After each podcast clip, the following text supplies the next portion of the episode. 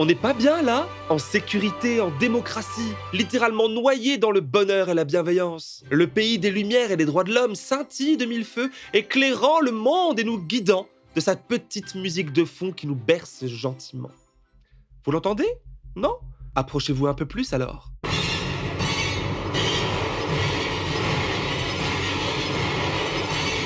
Si je tourne ce quatrième édito estival ici, chez moi, et non pas sur le plateau du média, c'est tout simplement car je souffre d'un traumatisme crânien doublé d'une seconde infection au Covid, les deux me retenant sagement à la maison. Mais bon, têtu comme un Français et fort comme un Turc, drogué au doliprane, j'ai tenu à rester sur le pont. Bonjour à toutes et à tous, moi c'est Jamie et voici mon édito hebdo.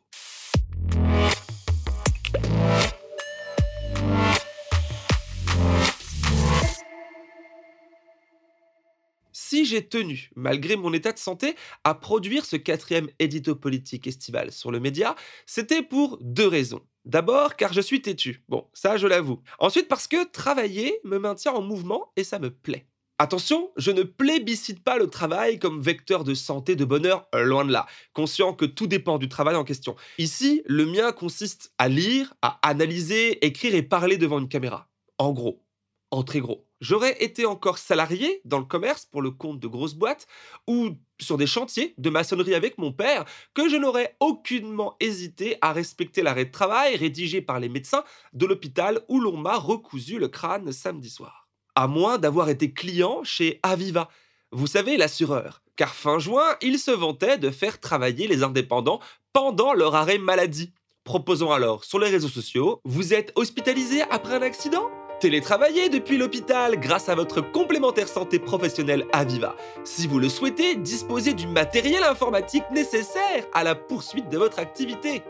Bah oui, c'est connu. Même plâtré ou intubé, il n'y a que les grosses feignasses qui oseraient cesser le travail le temps de se remettre. Les autres sont des winners, des premiers de cordée, voués au saint graal de la réussite. Quel projet plein de bon sens. Malheureusement, l'assureur a reçu une volée de bois vert sur Internet et a dû supprimer son tweet. Hmm, notre société n'était sans doute pas encore prête à tant de progrès social. Mais ça viendra. Regardez donc en Espagne où le gouvernement vient de réformer le Code du travail afin de donner automatiquement un statut de salarié aux livreurs de repas. Donc via des cotisations, leur faire bénéficier d'une protection sociale jusqu'ici inexistante. C'est une bonne chose, mais... Réaction de Deliveroo, un des mastodontes dans le domaine. La multinationale envisage de quitter le pays. Et oui, refusant catégoriquement de donner un seul centime dans quelconque projet social, se justifiant avec l'argument de la crise économique. Chacun sa merde, ok? Là aussi, encore plein de bon sens, car si les propriétaires et les actionnaires de Deliveroo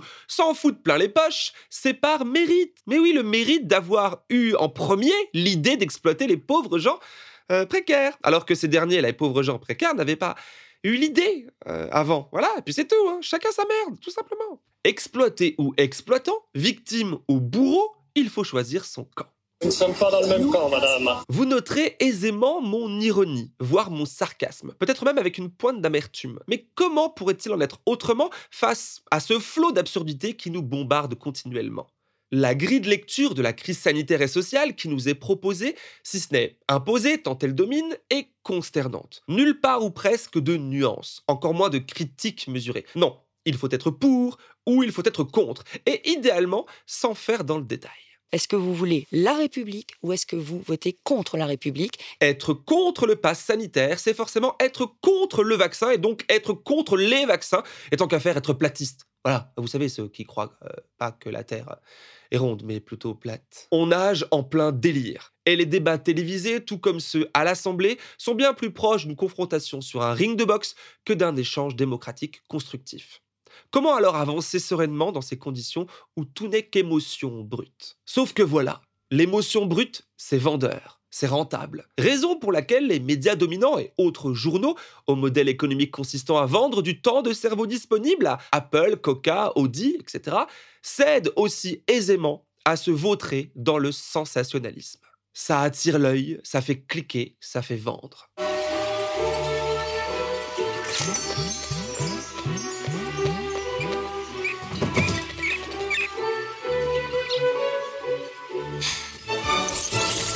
Car l'époque est au brouhaha incessant, aux commentaires permanents, mais surtout à la course continue. Qui aura le scoop? Qui aura l'info en premier? Qui fera le buzz pour sortir du lot et donc empochera le pactole? Pactole qui offre et ou entretient une position dominante dans le domaine de l'information et donc apporte du pouvoir. Cette folie s'appelle le capitalisme, devenu néolibéral. Il entraîne la concurrence, cette guerre de tous contre tous qui, quand elle touche par exemple ici l'information, provoque des dégâts immenses dans la société.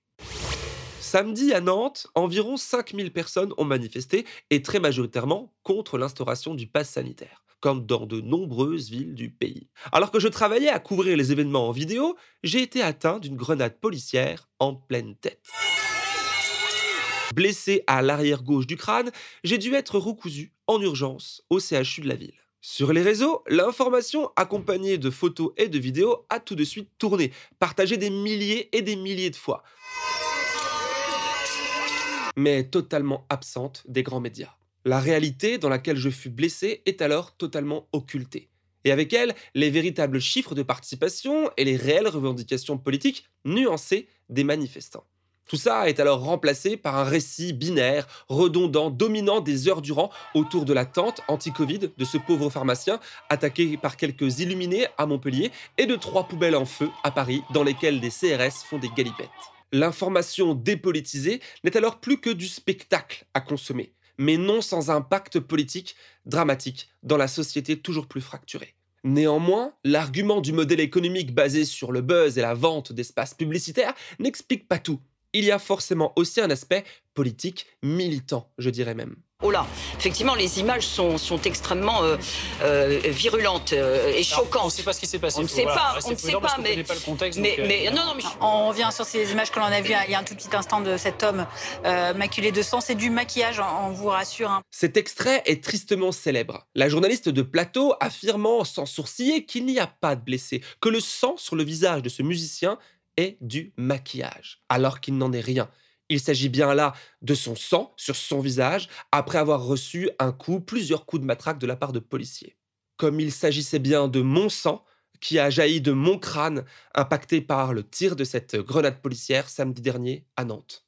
Aucun journaliste n'est objectif, aucun. L'objectivité n'existe pas, contrairement à la neutralité vers laquelle on peut tendre, mais qui a très peu d'intérêt journalistique quand tout ou presque est politique, et appelle alors à l'analyse, à la contextualisation pour donner à l'audience des clés de compréhension.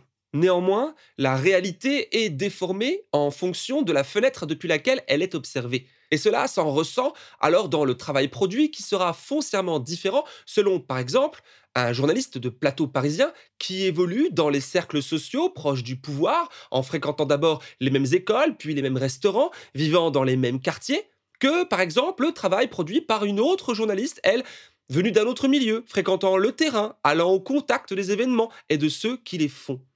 En 2019, j'ai pu interviewer deux journalistes au profil très différent, travaillant pourtant tous les deux pour TF1. Leurs réponses de l'époque viennent plutôt bien illustrer mes propos d'aujourd'hui. Pour un gouvernement, quel qu'il soit, lâcher les policiers, c'est pas possible, parce que si tu lâches les policiers, après qui tient le, donc je, moi je ne me permettrai pas de me dire qu'il y a une solution facile, euh, que euh, voilà. Après qu'il y ait eu des qu'il y a eu des bavures et des excès, ça c'est évident. Et je pense que les médias l'ont dit, peut-être pas assez au goût du goût de certains, mais les médias l'ont dit. Ce 12 décembre 2020, lorsque BFM TV décrivait cette scène comme étant de la provocation par du maquillage, j'étais moi présent sur le terrain pour y réaliser un reportage au cœur de l'action tendant mon micro au premier concerné, vivant la situation de l'intérieur, tandis que BFM préférait les commentaires d'autoproclamés experts venus en voiture avec chauffeur. Mais comment ces personnes à qui l'on a sans cesse répété être l'élite, être les sachants de la nation, peuvent-elles ne pas commettre l'erreur de se prendre au sérieux? Finissant par s'auto-alimenter en vase clos, faisant du journalisme de classe, donnant alors cette déconnexion d'avec le réel du pays que les Gilets jaunes avaient souligné avec éclat. Cette asymétrie, qui bénéficie au pouvoir, trouve sa source dans des liens de connivence d'une partie de la sphère médiatique avec le pouvoir politique, mais aussi avec les puissants industriels qui, je le rappelle, rachètent et possèdent les médias qui ne peuvent alors plus ou difficilement remplir leur mission de contre-pouvoir. La boucle est alors bouclée, et le destin chaotique d'un dégagisme géant sans distinction semble scellé. Le sentiment d'injustice et de trahison de nos institutions devenant trop fort pour beaucoup. Alors, j'insiste. J'insiste sur le fait qu'il faut être en mesure de comprendre le point de vue de chaque partie. Chose délicate mais cruciale pour tenter de s'en sortir par le haut avant de définitivement s'étriper. Car pour le moment, on assiste tristement à une guerre de clans. Chacun campant sur ses positions, renvoyant la faute sur l'autre. Une certaine partie des manifestants amalgamant toutes les composantes du milieu médiatique. Et en face, beaucoup trop de journalistes s'enfermant dans une victimisation automatique qui nourrit une forme de condescendance malvenue. Il est pourtant temps de donner un bon coup de frein et de tenter de retrouver le temps long de la réflexion et de l'humilité. Sans quoi l'avenir du vivre ensemble risque d'être plus courageux. C'est bientôt la fin de cet édito, mais avant ça, j'avais envie de réagir à deux trois actus chaudes. D'abord ceci. J'ai décidé de répondre directement à vos questions. Allez-y, posez-les-moi, et j'essaierai d'être le plus direct et le plus clair possible. Euh, ok, oui, d'accord, pourquoi pas. En même temps, c'est bien ce que préconise l'OMS, hein, faire de la démagogie, euh, de la pédagogie, pardon. C'est juste que ça arrive un poil tard. Après des mois et des mois de brutalité, physique comme verbale, cette opération Coucou les gens, regardez comme je suis gentil et je porte même un t-shirt comme vous les prolos sonne faux. Et puis, quel est ce pays qui a fait la révolution, qui a coupé la tête de son roi, pour aujourd'hui se coltiner un type euh, qui se prend pour le père de la nation, sachant tout sur tout, au point de ramener sa fraise pour nous parler sur TikTok de médecine et de pandémie? Non, non, non. Ce n'est ni fait ni à faire. Le seul véritable intérêt ici est politique. Sous couvert de parler vrai, d'être proche, etc., Macron est en campagne pour 2022. Ensuite, cette autre info que je trouve révélatrice du moment. Ça se passe à Dijon, où un homme d'une cinquantaine d'années s'est retrouvé en garde à vue pendant plusieurs heures par erreur.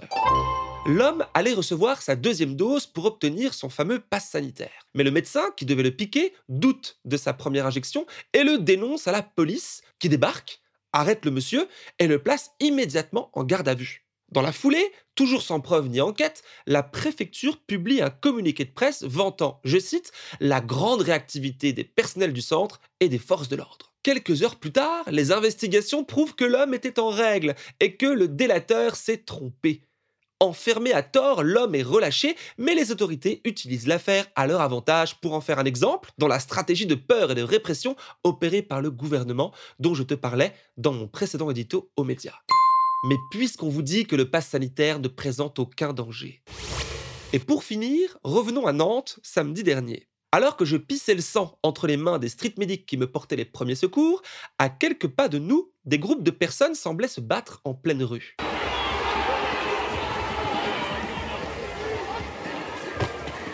On apprendra plus tard qu'il s'agissait là de militants antifascistes contre des membres de l'extrême droite Civitas, groupuscule local ultra violent mais aussi ultra équipé. Comme on peut le voir sur cette image qui montre six hommes en train de passer un autre à tabac au sol avec tout un arsenal de matraques en fer, de poutres en bois et autres armes de poing. Tout ça se passe alors sous l'œil de la police présente mais qui n'interviendra à aucun moment. J'ai par ailleurs croisé plus tard aux urgences une des personnes blessées au visage tuméfié. Mais un autre détail doit ici attirer notre attention. Celui-ci. Cet homme, qui tient une matraque télescopique pour blesser d'autres personnes en plein après-midi dans les rues de Nantes, est Wilfried Van Liemt, numéro 2 de la liste RN ex-FN lors des dernières municipales. Pourtant connu pour ses exactions, les faits établis, ses complices identifiés, rien ne bouge. Et il n'est pas arrêté. Aucun écho ou presque dans les médias, pourtant si prompts à nous tirer les larmes pour les familles des victimes des vitrines de banques brisées par les manifestants radicaux de l'autre bord. Et on en revient à l'objectivité et neutralité journalistique. Voyez-vous.